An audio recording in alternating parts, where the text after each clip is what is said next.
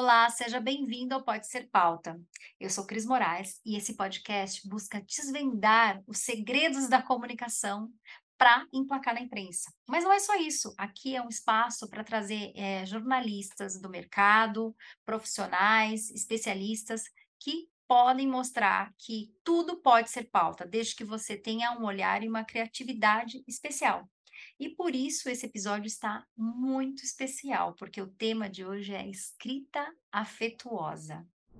Hoje o Pode Ser Pauta recebe uma convidada muito especial, Ana Holanda, que eu, assim, posso dizer que sou uma grande fã, porque eu lembrava dos textos da revista Vida Simples já com muito carinho, e quando ela topou uh, conversar comigo, eu soube um pouco mais até de algumas peculiaridades. Nós também somos mãe de dois, né? Tem livro publicado, é escritora, palestrante. Você tem uma história incrível.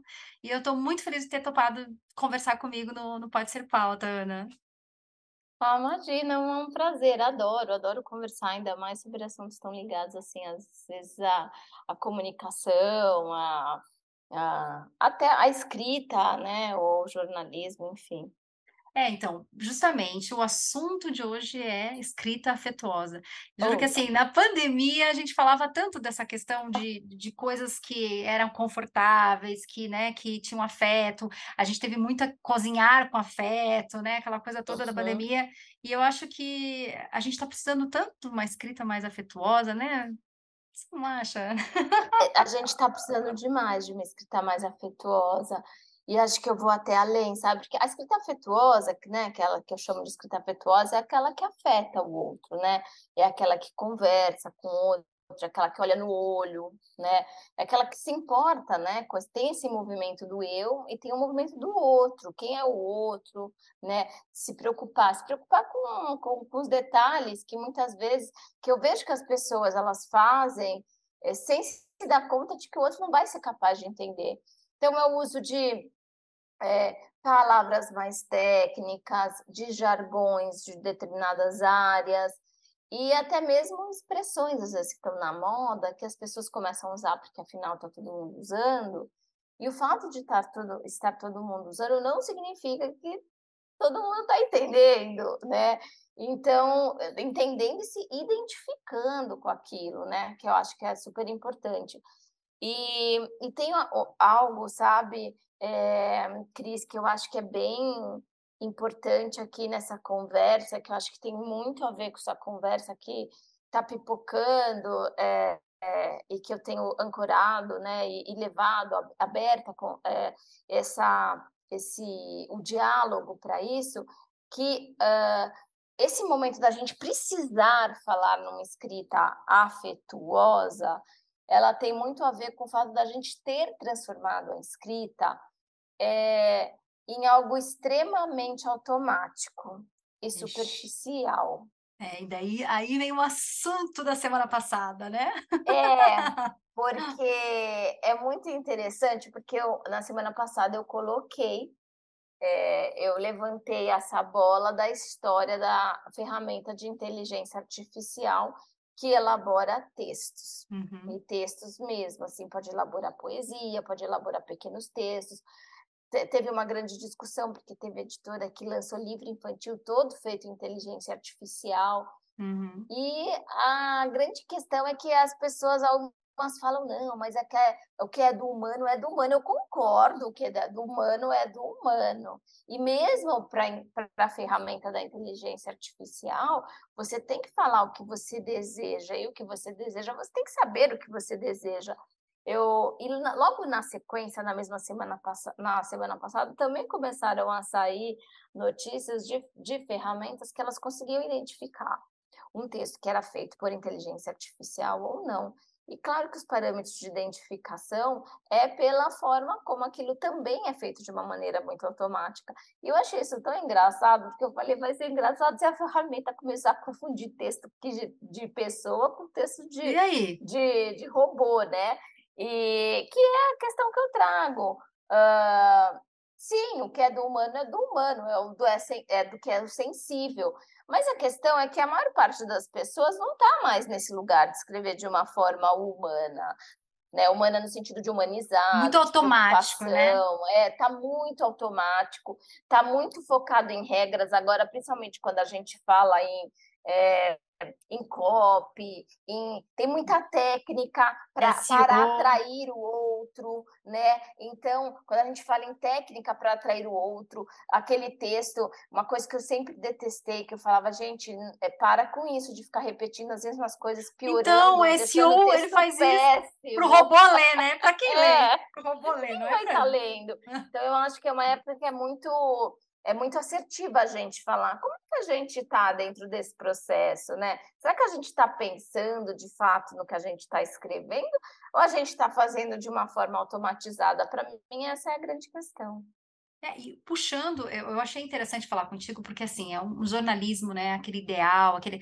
É, eu, falo, eu sempre falo é, que eu gosto de ler a revista do papel, né? A Vida Simples, graças a Deus, ainda tem. Você vai comprar na, na, na banca, eu compro uhum. algumas, porque é diferente a percepção, mas eu já me adaptei à leitura digital também. Mas assim, é diferente quando você realmente, olha, eu vou ler e, e perceber isso, que eu acho que era isso que, que sempre foram as tuas matérias na Vida Simples, né? Aquela coisa de perceber, é quase como análise. No momento você faz aquela leitura e se absorve o que, que faz, o que não faz.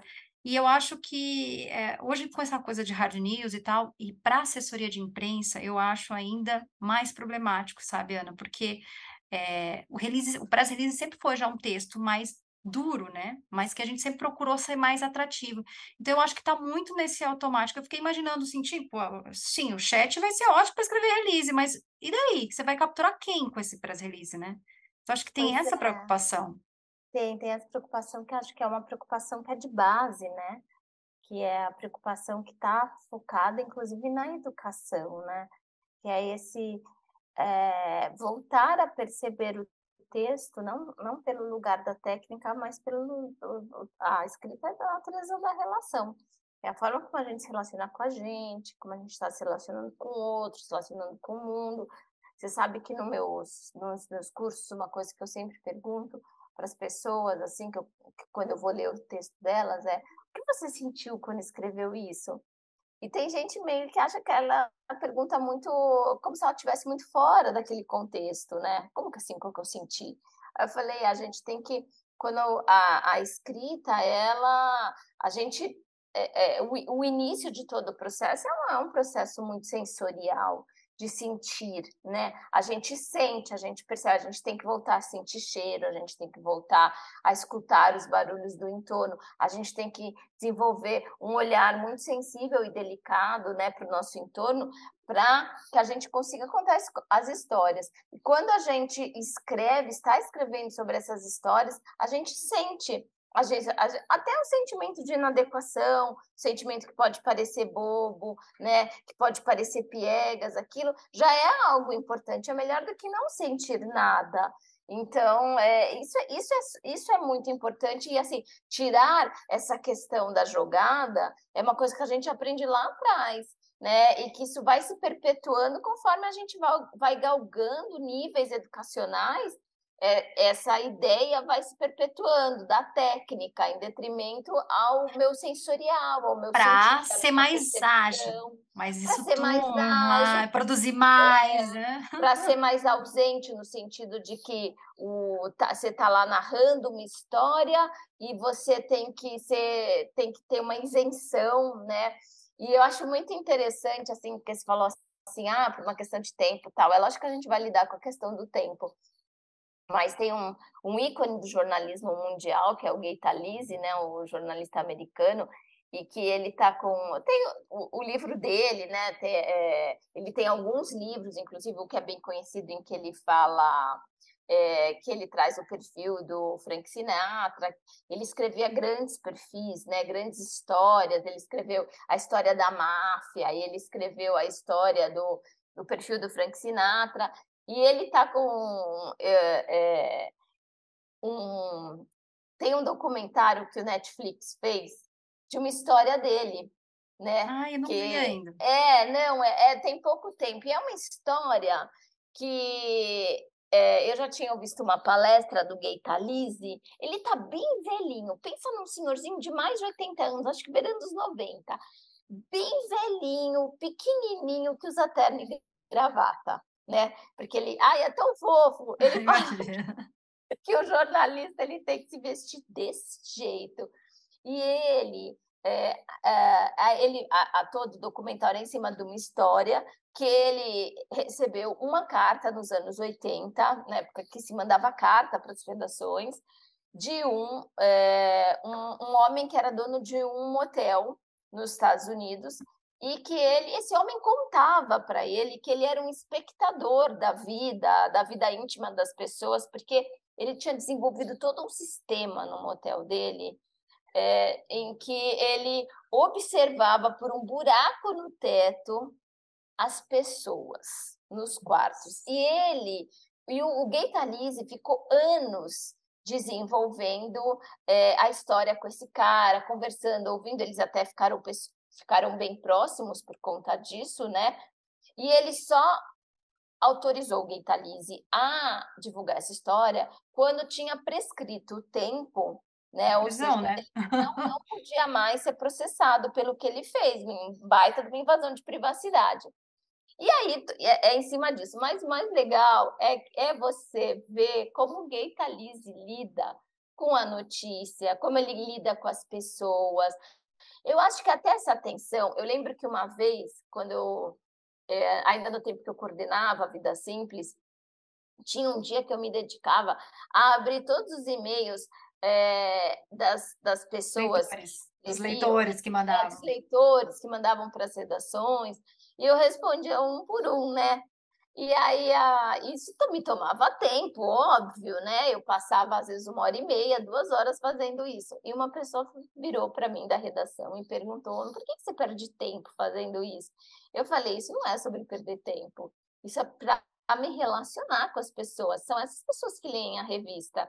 E é, se tem alguém que eu tenho que, que, que ter bastante cuidado, carinho e apreço é com essas pessoas. A conexão, a gente, né? Que a gente a tanto fala. É, hoje a gente tem as redes sociais, que elas também são super, né? O Face é insano, né? Aliás, é, tem, você tem o Facebook, você tem o Instagram, que também é um nível de, de relação muito grande, apesar de eu achar que as relações mais é, intensas elas não acontecem pelos comentários, elas, elas acontecem quando você manda aquela mensagem fechada, mas eu sempre, na minha época, dei muito valor a isso, porque eu acho que é, é, é isso, assim, é, o Gay Thalys, ele falava muito dessa desse saber enxergar as histórias, saber enxergar as pessoas, perceber as pessoas, né?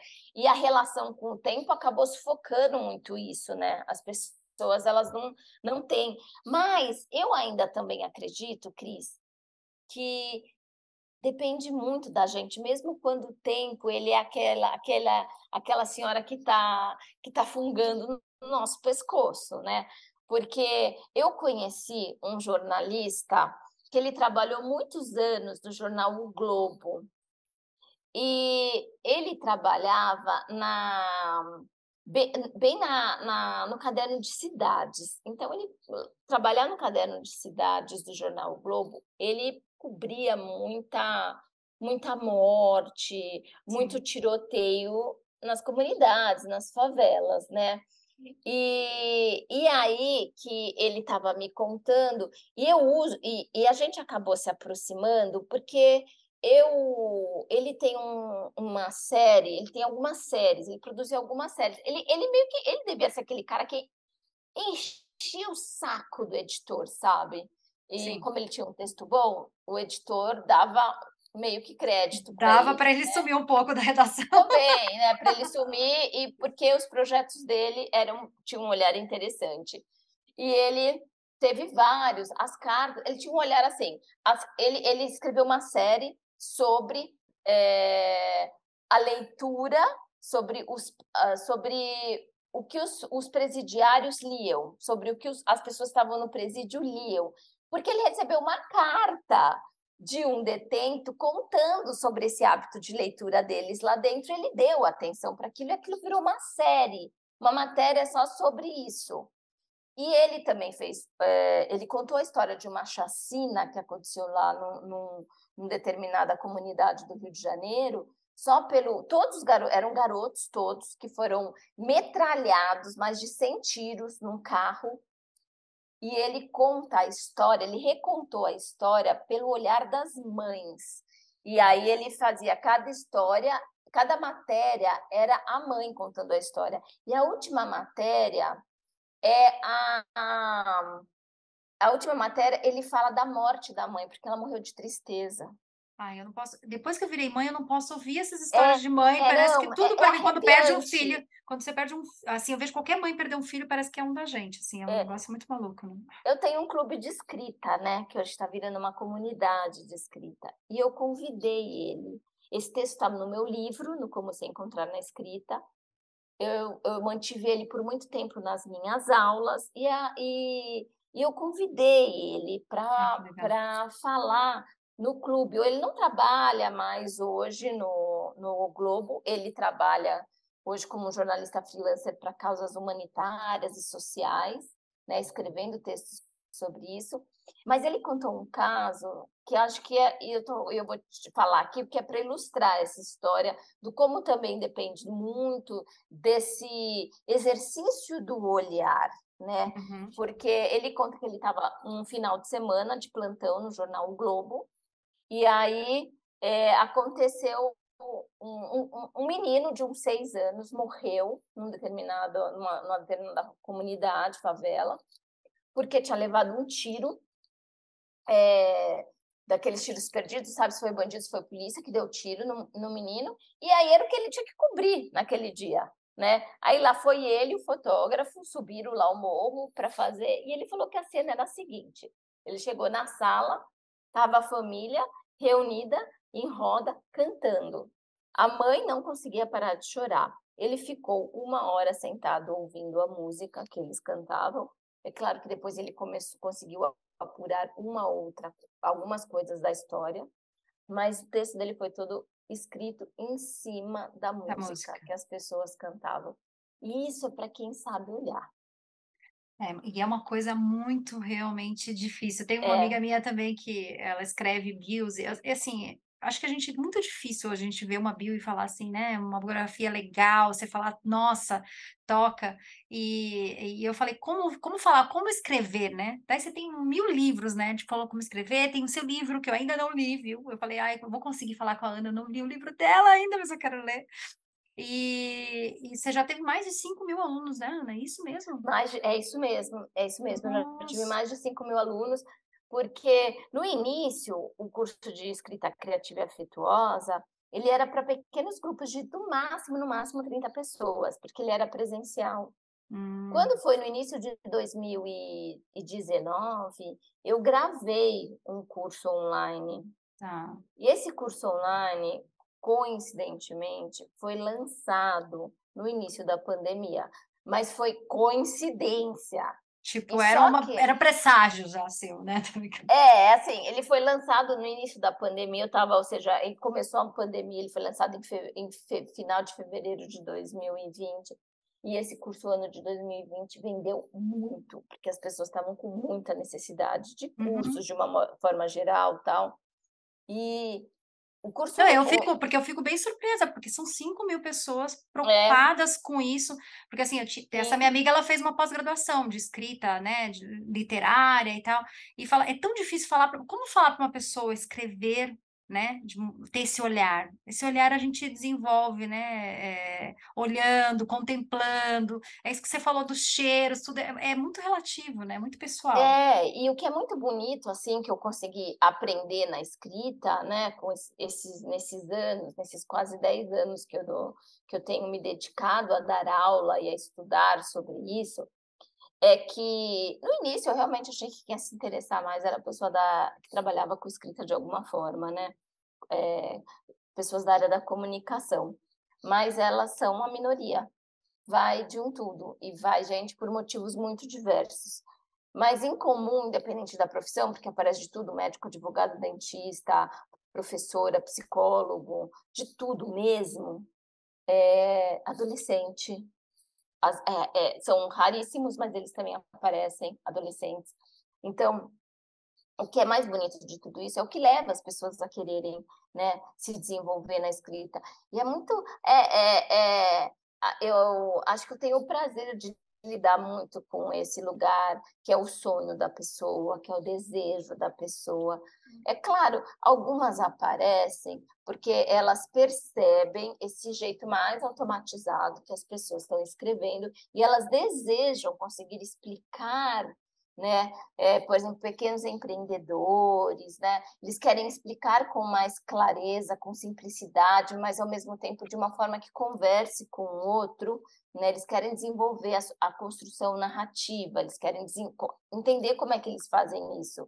existe isso de áreas muito diversas é, também. É, escrever é um dom, né? É... Eu falo que para mim eu acho que escrever é um dom. Eu, mas... eu acho engraçado isso que a gente estrutura, quem gosta de escrever estrutura às vezes algo na, na escrita e não na, na fala, né? É, é diferente. E eu gosto, mas eu trabalho muito com o sonho também das pessoas, com o desejo, o desejo de conseguir escrever, o sonho de ter um livro publicado. E aí é, eu falo que é uma, é uma é uma jornada mesmo que a pessoa precisa percorrer. Ela consegue, né? Mas ela ela precisa às vezes desaprender algumas coisas relacionadas a essa escrita mais dura, né? Tanto que foi as coisas dela foram acontecendo na minha vida de uma maneira muito orgânica, né? Começou com, com os cursos, aí depois no depois é, surgiu o clube de escrita como uma necessidade, eu percebia uma vontade minha, na verdade, porque eu percebia que as pessoas passavam pelos cursos, né, pelos meus cursos, e daí elas, eu encontrava elas, você está escrevendo? E ela, ai, não, precisa praticar. Eu falei, se é problema de praticar, vamos praticar bastante agora. E aí eu lancei esse clube, ele já tem dois anos, e no final do ano passado eu decidi que ele ia virar uma coisa maior e de uma, em um lugar em que as pessoas pudessem ter um, cada vez mais um olhar para a escrita, um trabalho entre elas é, muito mais é, é, muito mais horizontal, né? Em que elas pudessem interagir mais entre elas, conversar e crescer juntas. Então isso está virando uma comunidade e é um, isso assim está sendo um aprendizado gigante para mim, Cris. Sim, porque... e, daí demanda um tempo, mais que é, é imagina o nível, o nível de detalhes que eu tenho que elencar com essas pessoas que eu tenho que, que trazer, perceber, para que eh, ir mergulhando e levando elas para esses lugares. E eu, por exemplo, tem gente que está comigo há dois anos. Já tá com... O tempo que eu completei de clube é o tempo que elas têm de clube, né? E o crescimento dessas pessoas na escrita é maravilhoso. É gente que assim que nem ousava pensar em se chamar, né, em acreditar que poderia escrever um livro. E eu olho hoje para elas e falo, caramba, você é uma escritora, de tanto que desenvolveu, se desenvolveu tão bem na escrita, né? E, e aí, depois disso, da, veio, por exemplo, a mentoria, né? Então, hoje eu tenho um, um, um, acompanhamento por mentoria, que também me procura as pessoas mais variadas possíveis, tem feito muito acompanhamento literário, e é, é, muito, é, é, é, muito gratificante perceber o lugar né, que, que isso mora nas pessoas, né, do sonho, do desejo, da vontade, e é, quando elas conseguem realizar, hoje mesmo chegou o livro de uma mentorada minha, ela publicou e ela me mandou. E é. isso são coisas que me deixam muito, assim, me deixa muito feliz, sabe? Ver que a Sim. pessoa conseguiu Claro, é muito legal. E, e como é que é? Você foi meio que cravou esse nome, né, de escrita afetuosa, né? Não sei, aqui no Brasil, assim, a gente não tem veículos mais de comunicação que tenham essa pegada desse texto, né, Ana? Como é que você vê hoje essa escrita afetuosa na, na, nos veículos de imprensa? Ah, eu acho que tem, assim, quando eles têm um espaço maior, né? Quando eles têm um espaço de vez em maior, quando, de, tipo, é, de final de semana, quando, um especial, você ainda vê, né, uma preocupação assim no contar a história, uma preocupação com, com, com a linguagem, uma certa liberdade, quase que uma liberdade literária dentro daquele jornalismo, né? Então, mas no dia a dia é muito, muito, muito raro ver. É tipo pão saindo do forno da padaria, né? O que eu acho uma pena, porque a gente perde oportunidades o tempo todo de estar ali transformando, mudando, informando. Agora, o que eu acho que é muito interessante é que tem muito dessas linguagens mais que eu chamo de afetuosa, que é mais, mais próxima, sendo usada é, visualmente, né? No, é, no, em, por exemplo, em programas dominicais, né? No, é, na, nessa linguagem da televisão, né? Nessa linguagem, é, seja em programas, né? Que as pessoas acabam fazendo mais isso, ou seja, saindo um pouco daquela dureza, né, daquele jornalismo tradicional. duro, tradicional, que também era, que estava imerso em todos os meios, e muitas vezes também é, no formato dos documentários, né, documentários tentando trazer essa visão mais próxima na, na construção da narrativa então é, é muito legal. E por incrível, assim, tem hoje, por exemplo, o marketing é, digital, ele também se divide muito. Tem um pessoal que é bem técnico, mas também tem as pessoas que elas tendo, uma, né? é, estão tendo um apreço maior pelo uso da palavra, né? Estão tendo um apreço melhor em construir uma relação pelas histórias. E, e o retorno disso é incrível, é incrível, é muito bacana. Eu tenho um curso que é para pequenos empre... para pequenas empreendedoras, para mulheres, né? Uhum. E é incrível o retorno que tem, sabe? É, chega a ser tocante, né? Porque no é porque meio tem uma curso, conexão. É, e no meio do curso, quando elas, ah, mas eu posso escrever desse jeito, né? Porque essa pergunta é um clássico para mim. Eu falo, uhum. claro que você pode, você deve, né? De um jeito mais próximo. Às vezes contando a própria história. Então, cara, por que, você, tem às vezes que contar, né? É, também tem essa coisa do contar histórias do marketing mentiroso, né? Do marketing só para sensibilizar e afetar e trazer uma história bonita. E a pessoa tem a história bonita, mas ela não conta a história bonita. É. E aí eu falo, conta, conta por que, que você resolveu trabalhar com isso. E às vezes as hum. histórias são tão bonitas e elas, e aí elas, elas eu sempre falo que a escrita tá ligar é um processo de coragem e que ela, a gente sempre precisa dar saltos de fé. E aí ela vai lá, escreve dando seu salto de fé, publica nas suas redes sociais.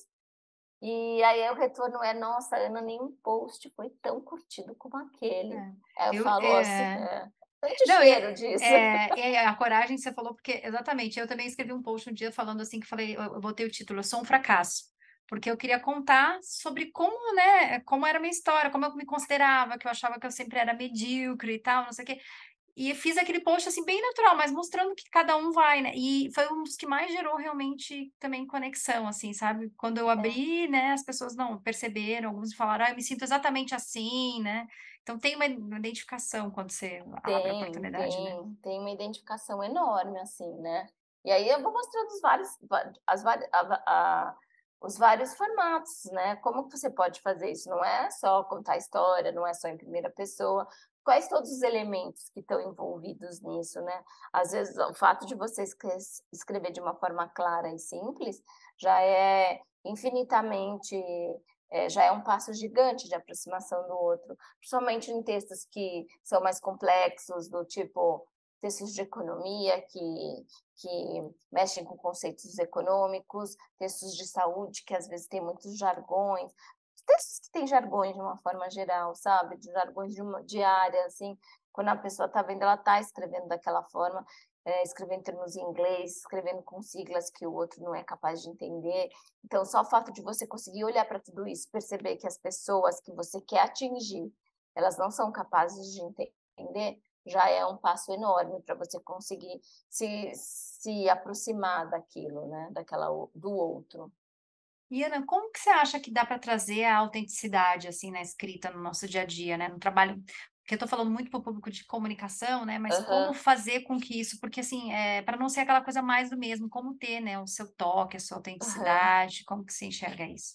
É, a autenticidade é uma coisa muito complexa quando a gente fala do público de comunicação. Porque se é. tem um trabalho que é muito bem feito na formação de alguém que trabalha com comunicação, é, é, fechar numa caixa muito pequena e muito bem trancada a sua voz, né? E eu acho isso muito interessante, porque é, é, inclusive porque existe um quase que um, um diferencial no, no, no, jornalismo, na comunicação, que é assim, quando uma pessoa se destaca para um determinado texto, um determinado olhar que ela tem naquele texto, aquele texto vira um texto autoral. Eu acho, acho esse termo tão engraçado, porque eu penso, mas todos são escritos por alguém, por que aquele tem, é um texto autoral? E assim, as pessoas, por exemplo, se a gente pega Eliane Brum, é uma jornalista que tem uma característica muito marcante, muito forte no texto dela, tem um olhar ali é, é, para um, um, ela trata, ela acaba escrevendo sobre determinados assuntos de uma maneira muito incisiva, muito forte, muito bonita, é, emotivos. Os textos dela são emotivos, você se emociona com as histórias, né? E ela é, ah, mas é um texto autoral, né? É, esse jornalista que eu citei do Globo, que é o Caio Barreto Brizo, né? O Caio Brizo, ele também tem um texto que você lê assim, você, se você está mais um pouco mais acostumado, você bate o olho num texto, se você não olha o crédito, você fala esse texto é da Eliane, deve ser da Eliane Brum, né? uhum. né? É, é, ah, esse, o texto do Caio também é uma coisa que dá para reconhecer, né? Ah, esse texto é do Caio. Então, assim, e as pessoas é, é, falam às vezes, ah, tem texto que eu, que eu leio e falo assim, esse texto é da Ana, né? E aí eu vou lá olhar e é o seu. E isso eu acho que é a autenticidade dentro do texto. Para mim, a autenticidade está ligado à voz. E é um trabalho para quem, traba... quem está na área de comunicação muito forte. O encontro com a nossa voz é uma coisa que ela foi abafada. A nossa voz foi abafada, ponto, isso é fato. Agora, como é que eu faço? A imparcialidade, pra... né? Que a gente é, a imparcialidade, a... né? E aí, como é que eu faço? Só que ela traz uma, uma coisa muito muito robótica, muito superficial que vem junto com isso, né? Porque você tá ali se abafando, né? E, e a sua voz, às vezes, ela pode ser um pouco mais cômica, às vezes ela pode ser mais sensível, às vezes ela pode ser mais trágica, né? Cada um tem uma voz, e é isso que é legal. E aí a gente tem, tem todo um exercício que é feito, mas uma das coisas que a, a primeira que eu faço né, com as pessoas é o início de tudo para encontrar a tua voz é você escrever um texto contando a tua história. É a tua história. Aí quando elas escrevem esse texto, gente tem dificuldade de escrever a própria história, né? Quem é você? Né? E quem é você não é no sentido terapêutico, é quem é você, quem é você, me conta a tua história, de onde você vem, né? Você é, de que cidade, quem são seus pais. É muito engraçado. A gente fala signo, ascendente, vai falando tudo no texto. Qual é seu pitch, fala, né? É, eu não quero saber qual é a tua profissão, eu quero saber quem é você, né? Quem é você? E, e aí é muito legal, porque no. Aí eu falo, pronto, agora você pega, imprime esse texto, cola do lado do seu computador, porque eu só quero textos que nasçam a partir dessa pessoa. Né? Você olha para ela e lembra quem é você texto nasce a partir de quem é você, não é quem você está, é quem você é, né? Então, esse é um, esse é um início uh, de, de forma de começar a escrever né, com mais autenticidade. Você vai se colocando e a gente vai encontrando o nosso espaço aos poucos, mas para isso a gente é muito bem treinado também a seguir dentro de uma linha, né, dentro de, uma, de um trilho, digamos assim, né, ou de um, de um caminho de rio, como se a gente fosse, a gente vai naquele caminho, né, e eu, o que eu mais incentivo as pessoas é para, é, você tem que é, é, ir, ir para além das margens, né, você tem que transbordar para a margem, que eu chamo isso de espaço de liberdade. Então, como é que você faz?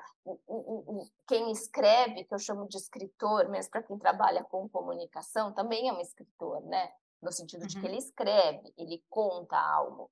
Então, o escritor ele tem que saber desenvolver o seu espaço de liberdade, transbordar para as margens. Isso é ter criatividade no texto, isso é testar. Você pode testar modelos também. A gente é muito condicionado a escrever dentro de uma determinada estrutura de texto. E aí, um, um, um texto que eu, um exercício que eu faço muito é que é com literatura, mas que é para ser aplicado nos textos, que é do tipo transforme uma poesia em crônica, transforme uma crônica em poesia, né? Ou uh, vá mudando a pontuação e veja a diferença que isso faz no seu texto. Se ele vai ganhar tom mais dramático, se ele vai ganhar um tom mais ansioso, né? Então eu faço as pessoas começarem a entender, a olhar aquele texto com mais apreço. Brinca, faz um texto mais no formato de crônica, faz um texto dividindo ele como se ele fosse atos de uma peça, né? E isso é exercício. A gente prática. Não, prática, a gente e a gente não está acostumado a exercitar. Eu exercito diferentes tipos de texto.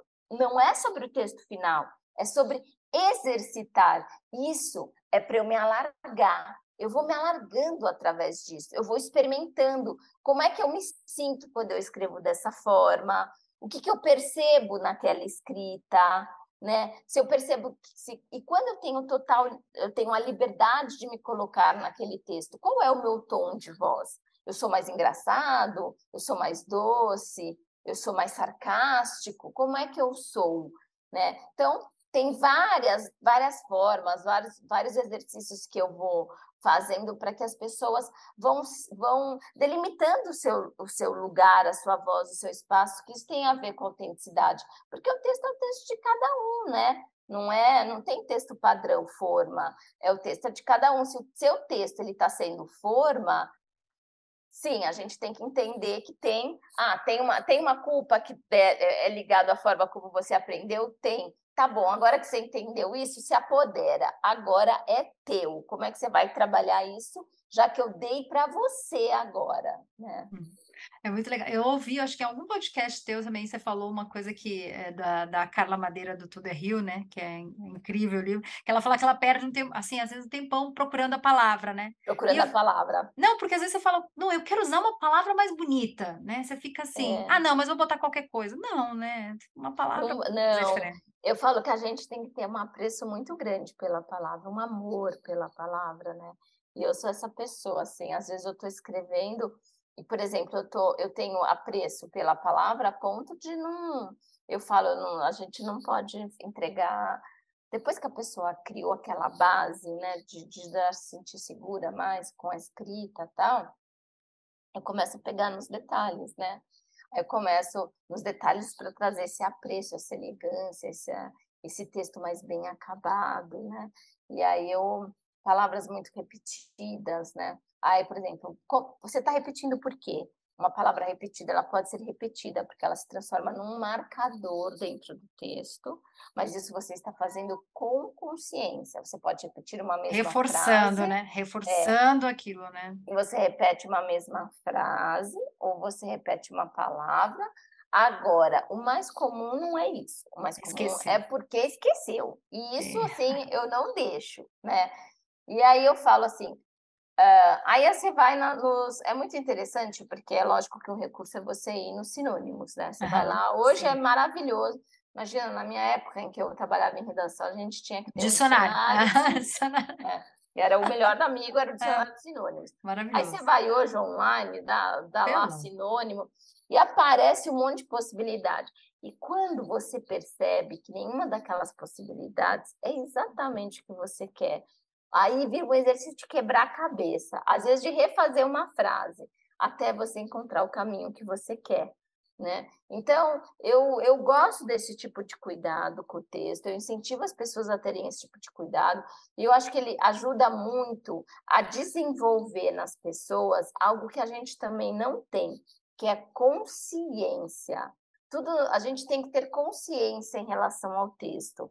Consciência do tipo, eu estou, eu estou repetindo essa frase por este determinado motivo, né? Ou às vezes eu falo para as pessoas, por que tem tanta exclamação no seu texto, né? É, é, é tanta felicidade, alegria, né? Empolgação. Não, eu falei, então, então a gente vai ter que rever vamos, isso. Vamos controlar essas emoções aí, né? É, tudo num, num, tudo num texto conta e aponta né? Para onde que aquilo está indo? Eu acho muito legal quando eu trabalho essa questão da pontuação nos textos e eu vejo as pessoas se ah, é que nem aposto. Eu nunca consegui usar aposto na minha vida. Oi, travou? Eu amo aposto. Ah, então, mas eu não consegui, nunca consegui, porque não sou eu. Eu penso, não, mas essa pausa não me pertence, sabe? Eu nunca consegui Você sabe que eu já tive aluno que virou para mim e falou assim: ai, Ana, eu passei a minha vida inteira querendo fazer aquilo que você faz nos textos, colocar aquele tração. Eu falei: ah, pode fazer, eu adoro aquilo, é um recurso que eu amo. É, mas, mas porque nos teus textos flui e, e assim, é uma, uma permissão ali no meio, uhum, né? Então uhum. é muito legal dar esse ritmo. Agora perguntando, fazendo uma pergunta assim para editora da Vida Simples, assim, que você estava lá, que você falou, perdi um tempão, né, às vezes respondendo os leitores e tal.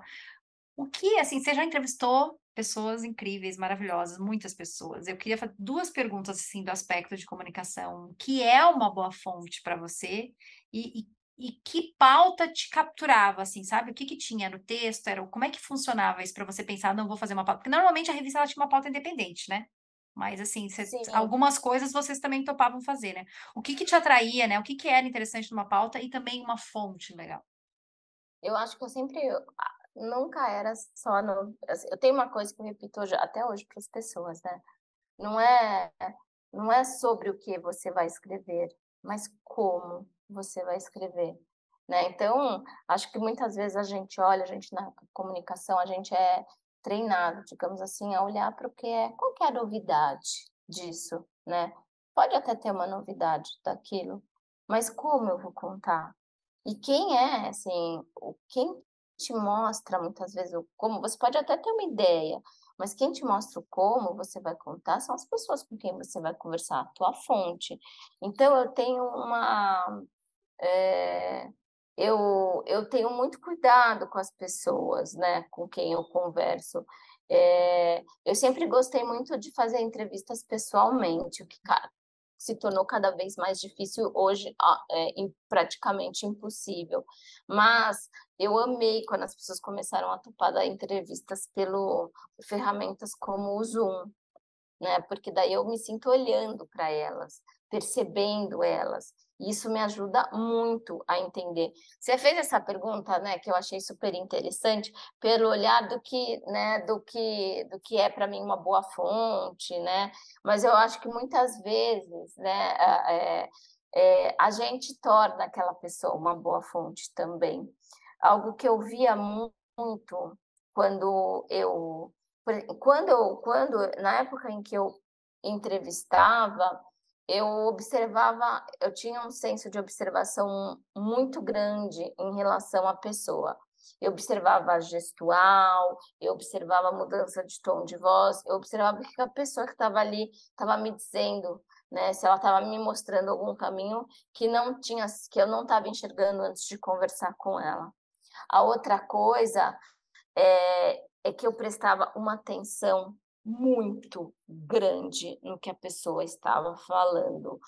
É, é claro que eu tinha estudado e construído um roteiro né, de perguntas, mas eu facilmente abandonava aquele roteiro se a pessoa me sinalizasse que tinha algo mais interessante. E aí vem a parte. Eu já vi muito, muito Repetir pessoas a pergunta, né? Que, que ela já respondeu. É, Ai, horrível. Ou repete pergunta, ou assim, o entrevistado deu a deixa para você, abriu uma porta gigante para um outro caminho. A pessoa não percebeu. E ela Porque... seguiu de uma forma cartesiana o roteiro dela. E aí, quando eu pegava para editar esses textos, eu falava assim: não, não. Eu pensava, será que nem quando ela transcreveu ela percebeu que ela perdeu a deixa? Né? Então, assim, às vezes é falta de atenção. Eu mesma hoje, eu estou muito nesse lugar de quem é entrevistada, né? uhum. né? E, e eu já fui entrevistada por gente que não olhava, estava, gente, às vezes em televisão, né? É, é, televisão já... é muito marcante. Se eu é... trabalhei em televisão e isso me chamava muita atenção, porque eu escutava a pessoa falar, né? E, e eu via as outras pessoas fazendo repórter normalmente, né? Tipo aquela coisa assim, tipo, faz a pergunta, mas, cara, ele respondeu lá, você tá perguntando de novo. É, dá vontade, o entrevistado dá vontade de dizer assim: eu te respondi na primeira pergunta, você não prestou atenção? Tipo, professor, é, né? É, eu já vi gente, tem Horrível. gente que me entrevista. Não escuta, eu não sei se é nervoso. Ela não escuta, não está olhando para mim, não está olhando para mim, não está, não está me percebendo. Eu já fiz entrevista dentro de, de programa de entrevista, já tive experiências muito boas, muito boas mesmo, né? Mas eu também já tive experiências que para mim foram um exemplo de uma falta de tudo, sabe? Da não olha para o entrevistador quando dava o intervalo, não falava comigo e preferia ficar vendo como é que tá minha base, meu batom, meu rímel, sabe? É como se eu não existisse ali. E ela seguia exatamente a rota, não saía, completamente desinteressante o que ela estava. E eu dava, jogava bola, jogava, jogava e ela não pegava. Então, assim, Horrível, né? é uma falta de interesse. Existe assim uma falta de interesse pelo outro tão grande. E eu acho que isso é é, é, parte do processo. A gente, a boa, né? É, a boa fonte é aquela pela qual a gente desenvolve o interesse e tenta sempre buscar dela a melhor história. E é para a gente buscar dela, tirar dela a melhor história, a gente precisa é, é, gostar de conversar. Meus filhos brincam até hoje comigo, né? Porque eles falam assim: eu, eu me interesso muito pelas pessoas, muito, né? Muito. Eu sou aquela que vai sei lá, tô indo a primeira vez num cabeleireiro. Aquela que, que signo você é, Ana? É, Peixe. É, Peixe. Não. Eu sou leão. Leão, olha. É, leão com, com câncer. Ah, tá. Tá é. câncer, né? E eu sou muito interessada, assim, nas pessoas. Aí eu já, eu já vou pegando. Onde eu percebo que faz o olho da pessoa brilhar é onde eu entro. Né? É onde eu entro. A minha filha brinca, ela fala, mãe, não é possível que você conversa até com poste. Aí eu falei, converso, converso mesmo. Eu me interesso pelas pessoas. Eu genuinamente, né? Genuinamente pelas pessoas, sabe? E pergunto, sem ser invasiva, a gente tem que ter sensibilidade de sentir o terreno, sabe? Por onde você está indo, a forma como você está indo, muita sensibilidade, porque a pessoa também não pode falar, meu, o que, que é isso? É uma fila de supermercado ou você resolveu me entrevistar aqui, né? O que, que você é? da polícia, sei lá, entendeu? Investigadora. Então, você tem que ir com muito jeito ali, né? Com muito com interesse genuíno, mas também com, e percebendo, né? Então, eu, eu sempre gostei disso, eu acho que isso é uma arte, né? A gente, sim, de se interessar pelo outro e de tirar do outro histórias incríveis. Tanto que eu acho muito chato quando a pessoa vira para mim e fala assim: ai, é, você precisa conhecer. Tem uma fulana que eu conheço que ela tem história incrível que dá um filme. E eu sempre penso, todo mundo tem uma história incrível que dá um filme. É só a gente ir lá e, e, e, se interessar e perguntar. Todo mundo tem uma história que dá um filme. É impressionante. Ah, e é, daí perguntando isso para ti, né? Porque assim, desse ponto, assim, mas é, quando vinha a sugestão de pauta, você conseguia capturar isso? Não, assim, às vezes vinha uma coisa. É o jeito que vende? Vamos lá. É o jeito que vende. Eu sabia se existia uma, quando me mandava a sugestão de pauta, eu sabia se existia alguma chance daquilo se tornar bom ou não, pela maneira como a pessoa me apresentou a hum, pauta. Então conta pra gente, é, como era essa maneira? O que, que era? A maneira, segredo, do, é, o segredo dos milhões. A maneira de me apresentar a história, quando alguém me apresenta história com um mínimo de raciocínio, sabe? Um raciocínio lógico, um raciocínio de que uma coisa vai levando a outra, né? É, principalmente quando vinha assim, vamos dizer que você está trabalhando com um determinado, está divulgando um trabalho de um instituto de psicólogos. E aí tem lá um determinado assunto que vocês estão trabalhando, né? É, é tipo é, relações tóxicas, que é um negócio que está super na moda, uhum. né? E aí, é, primeiro que chega já querendo vender, acho muito engraçado isso, que depende do veículo, né? Tipo, ah, vende porque o, o que foi dito no BBB, ah, o que aconteceu no BBB é que é a notícia, né? E eu acho tudo isso muito, muito interessante, né? E eu tipo, jamais daria, puxaria uma história não me venderia, a não ser que eu trabalhasse numa revista assim de fofocas de celebridades, né? Aí sim.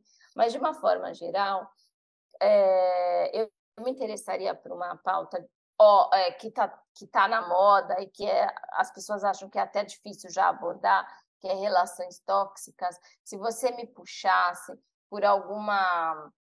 Uh, primeiro que eu acredito muito em identificação, né? E tem uma coisa que eu sempre falo que é como é que aquilo afeta a rotina das pessoas, sabe? Como é que aquilo está impregnado na vida da pessoa? Então, ela pensar uma relação tóxica, como é que ela está impregnada na vida das pessoas? Ela perceber, avaliar o que, que é uma relação Como é que tóxica. aquilo afeta a vida, uma vida dentro de casa? Quais são os sinais daquilo dentro de casa?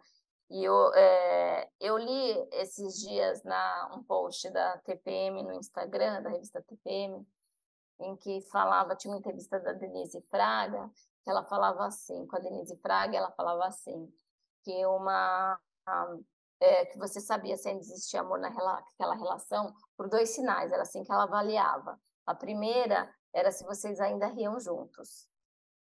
A segunda, e achavam graça das coisas. E a segunda era o que você sentia quando você ouviu o barulho que a pessoa estava abrindo a porta.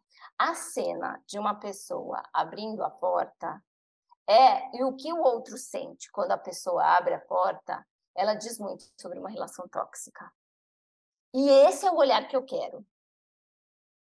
Porque você, uma, quando a pessoa está numa relação tóxica e ela ouve o outro abrindo a porta, não é uma relação do tipo, ei, chegou! É, é, Ai, é. que bom, amorzinho, tava com saudade. Não, é do tipo, nossa, ele chegou, Socorro. sabe assim? Então, é uma sensação de apreensão, uma sensação de medo. Qual será a discussão do dia? Né? Qual o que, que vai acontecer? Será que ele vai chegar bem, que, né? Então, você pode pegar por isso, você pode pegar, por exemplo, falando de algum vício, né? Eu lembro uma pessoa uma vez me contou, é, de novo, ouvir o barulho. Ele falou assim: eu sabia se meu pai estava bêbado ou não pela forma como ele abria a porta. É isso que eu quero né? Não é do tipo, se alguém me apresenta, né, e fala assim, podemos abordar essa história por muitos vieses, né? Um deles é a forma como a pessoa abre a porta pode dizer muito sobre essa relação, né? Como é que ela abre a porta? O que você sente quando abre a porta? Então, a gente puxa pelos sentimentos que estão vindo a partir desta cena e aí a gente trabalha as consequências disso na vida da pessoa. Pois subinteressa. Então, você entende que a gente tem que olhar para aquilo e trabalhar aquilo no, pensando do tipo, como é que isso afeta a vida de alguém? O que, que são os sinais disso? Como é que isso está impregnado na vida das pessoas? E no veículo, né? Falo muito isso, né? Veículo. Como? O que, que é? Meu, para de. É que as pessoas fazem. Eu sei que a gente trabalha com volume, com poucas pessoas, eu sei de todas as dificuldades. Mas às vezes chegava coisa, a pessoa insistia para vender, e eu falava, nunca viu essa revista. Não abriu, eu trabalhei, né? é, eu trabalhei em várias, né? E em todas eu tinha a sensação. E a pessoa insistia que era, não, mas serve sim. Eu, eu falava, não, não serve. Não, Tem eu... nada a ver. A nova vacina para herpes não serve para mim. Nossa, que difícil. Não, porque tem uma, assim, tem umas coisas de clientes, às vezes, né? Eu, falei com a Fabi da Forbes e ela falou a mesma coisa, porque assim, a cliente às vezes fala assim: não, eu quero sair na vida simples. Eu tive uma cliente que era assim, ela falava: meu sonho era sair na vida simples. E eu me lembro que uma vez eu até cheguei a mandar, eu acho que eu, eu tinha falado até contigo, tinha se interessado, mas não tinha espaço, não teve espaço, tava com muita coisa e tal, é, não saiu. Um Aí tem uma frustração, ai, eu não saí, a minha entrevista, eu queria tanto dar uma entrevista, então tem isso, né? é. né? É, não tem então... espaço, a gente tem que contar com isso, né? E eu sempre falo isso para as pessoas. Acabei de dar um curso sobre é, como escrever artigos e crônicas para publicações. E eu falei da questão. Se às vezes a gente tem um sonho, a gente não deve deixar de acreditar em sonho, em ter um texto publicado em determinada publicação. Mas cada vez mais, assim, os espaços das revistas elas são extremamente é. restritos e você tem que pensar no espaço digital. Né? Foi eu escrevi um, eh, semana passada você postou e eu tinha escrito um texto há duas semanas eu tinha escrito um, um texto falando sobre inteligência artificial na, na comunicação na assessoria de imprensa uhum. aí eu tipo eu mandei para os veículos de comunicação daí não saiu eu falei quer saber eu vou publicar no LinkedIn na semana eu falei não eu devia ter publicado já semana passada no meu LinkedIn agora tá todo mundo falando eu acho que eu escrevi isso agora né mas é isso às vezes que bom que a gente tem né um espaço é. democrático é. que a gente pode usar é. né, nas redes é que a gente não tinha, né? Que as pessoas é, falam, a tinha. gente não tinha. Não tinha, não tinha. Não tinha. Ana, tem um quadro que a gente está chegando no final, né? Que eu estou ah. abusando do teu tempo, mas assim, é, que é o nosso café com boas notícias aqui. Depois você vai tomar um cafezinho com bolo, tá? Olá. É que você vai comemorar. E é o café com boas notícias que a gente fala assim, é uma coisa para comemorar. E então eu queria te perguntar assim, para ti, né? Qual seria a, a notícia que você gostaria de, de dar ou de ler, assim, que seria um, um café com boas notícias para ti, assim, né? Na imprensa, ou que você gostaria de escrever, aquela aquele título que você gostaria de escrever ou de ler como jornalista? Ai, que difícil, acho que eu quero ter tanta coisa.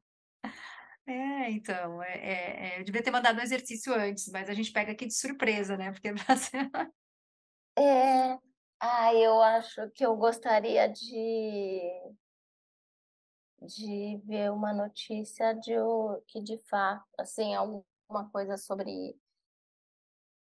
de uma transformação muito muito profunda na educação porque eu acredito muito que essa base ela é de extrema importância para o futuro de todos nós, né? Acho que a gente ainda, com raras exceções, acho que a gente vive um, um quem tem dinheiro para pagar escolas que incentivam e que inspiram as pessoas a pensarem e tal, escolas inclusive com preços extremamente estratosféricos, né? Uhum. É, em São Paulo, principalmente né? né? É, é, que é, são exceções, né? Que às vezes, ah, mas qual é o método Waldorf? Estou falando de uma educação para todos, tá? Estou falando de uma educação para todos. Eu adoraria ver uma mudança nesse processo educacional, ensinar de fato as pessoas a, a pensarem, a saírem do modo automático, a serem, a se encantarem, a, a, ah, eu escrevi, inclusive, sobre hoje, na minha newsletter, da gente não perder o encantamento pela, pelas coisas, né? Pela vida, pelas pessoas, né? Não perder esse encantamento, essa vontade, né? Eu acho que a gente não tem nenhum tipo de encantamento, as coisas é dado, são dadas ainda de uma maneira muito chata, sem nenhuma conexão com a vida, e, e, isso faz muita diferença. A gente vai educando tudo, a gente vai educando de uma forma torta, sabe? De uma forma é, que é difícil retomar. Eu sempre falo que muitas vezes o processo é de reaprender, né? De quase que eu, como se eu pudesse. Será que eu consigo limpar? Zerar? Limpar, né? Limpar, tipo, arquivo. Eu limpo e agora eu vou inserir uma nova informação, tá bom? Então, eu acho que eu adoraria ver. É, é, a grande revolução na educação acaba de começar, sabe assim? Uhum. De uma educação para todos, assim, pegando base, pegando tudo, pegando uma educação pública é, de uma forma geral, repensando é, livros didáticos. Para mim, assim, é, um, é, muito sofrido olhar livro didático, né, os livros didáticos dos meus filhos, porque eu penso, começa aqui, é chato, sabe? É aborrecido é uma linguagem difícil, não é simples, não é acessível para um adolescente ou às vezes até para uma criança, não é acessível. É chato para mim. Uhum. Tenho 50 anos, imagina para ele. É. Né? Aí eu pego, leio, vejo. Você quer reescrever tudo, você quer reescrever ah, tudo. eu fecho, começo a contar a história. Sabe quando eu era pequena, tinha gente dentro do carro e a gente viajava, fazia São Paulo, Recife de carro tudo isso para falar de vegetação, né? E aí, no banco de trás do carro, eu ia pensando, eu ia observando. Quando saía de São Paulo, começava a entrar na Bahia, tinha coqueiro. E aí eu ia falando da vegetação, dos tipos de vegetação. Quais são os tipos de vegetação? Aí a gente ia abordando os tipos de vegetação pela janela de um carro, entendeu? Como se a gente estivesse viajando.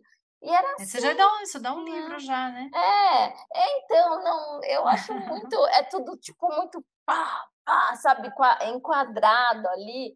E isso não, não ensina. Imagina o que dor que eu senti, né? Quando minha filha começou a passar pelos gêneros literários, né? Poesia, crônica. E ela chegou sofrendo em casa porque tinha que escrever uma crônica. E a crônica é o estilo que eu mais gosto, né? Mais amo, que eu estudo, que eu ensino. Aí eu falei assim, como assim? Aí eu comecei, ela veio cheia de teoria, eu falei, vamos lá, porque é crônica. E a crônica é o elemento mais, é o estilo mais presente na nossa vida, impossível. Tudo que acontece na nossa vida é crônica. E aí, eu, quando eu comecei a mostrar para ela como é que ela contava essas histórias e como a vida estava encharcada de crônica, aí, cara, ela escreveu, eu tive vontade até de chorar. Eu falei, ó, oh, gente, é isso, sabe? É só um jeito como a gente ensina. E outro dia ela virou para mim e falou assim: ela começou agora o nono ano. Mãe, às vezes eu tenho a impressão que os professores vão trabalhar bravos. eu falei, como assim? Aí ela falou assim: primeira semana de aula, ninguém se interessou, professores novos, ninguém se interessou nem saber. Saber quem sou eu. Quem a gente é. Não perguntou nosso nome. Teve uma mãe só de, só de português entrou e perguntou: o que vocês fizeram nas férias? De resto, mãe, ninguém se interessou pela gente. E aí eu perguntei para ela: é uma coisa que você conversa entre seus amigos? Ela falou: não, mãe, pior é que eu acho que todo mundo acha isso normal. É lógico. E eu falei: é aí que começa. Ninguém se interessa, a gente, a gente já não começa a se interessar quando eles têm 10, 11, 12, 13, 14 anos de idade. Como é que a gente quer que. É, é. como é que a gente quer que aos 20, aos 30 eles estejam se interessando pelas pessoas e tendo um olhar mais humano? Então, eu acho que, para mim, isso seria uma boa notícia, que eu é. adoraria ver, sabe? Precisamos uma grande revolução na educação. Ana, muito, muito obrigada por participar aqui da segunda temporada do Pode Ser Pauta. E, e comenta aqui onde que você está mais presente, como as pessoas podem conhecer teu trabalho, te seguir, não sei se é o Instagram que você está mais presente, como é que é? É, eu acho que o Instagram é a forma mais fácil, porque lá tem o, na, a pessoa pode clicar e saber todos os cursos que estão acontecendo, é, meu, meu livro mais recente, como é que ela acessa esse livro, compra, e, e eu compartilho muita coisa ligada ao aprendizado da escrita, né? Relacionado à escrita. Então, ela pode me acompanhar lá sempre. Tenho a minha newsletter, que ela também pode assinar gratuitamente por ali, que é o Ana Holanda Oficial, no Instagram. E aí lá ela vai ter acesso a muita informação. Ai, tá ótimo. Adorei, viu? Adorei. Ah, Pena que a gente não se encontra pessoalmente, mas espero que depois é. aí você tome um cafezinho e fala tá como bom, é que tá. Um café com bolo, viu? Pode deixar. A gente marca presencialmente. Combinado. Obrigada, viu, Ana? Obrigada beijo, a você. viu? Um beijo. Tchau, tchau. Tchau, tchau.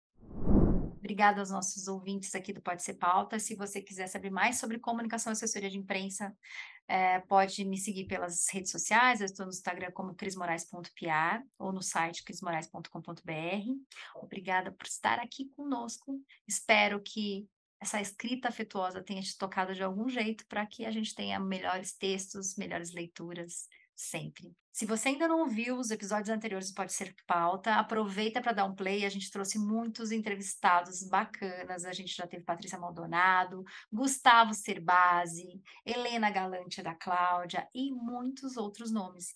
Porque aqui, toda quarta-feira, você tem um novo episódio para falar sobre comunicação e assessoria de imprensa.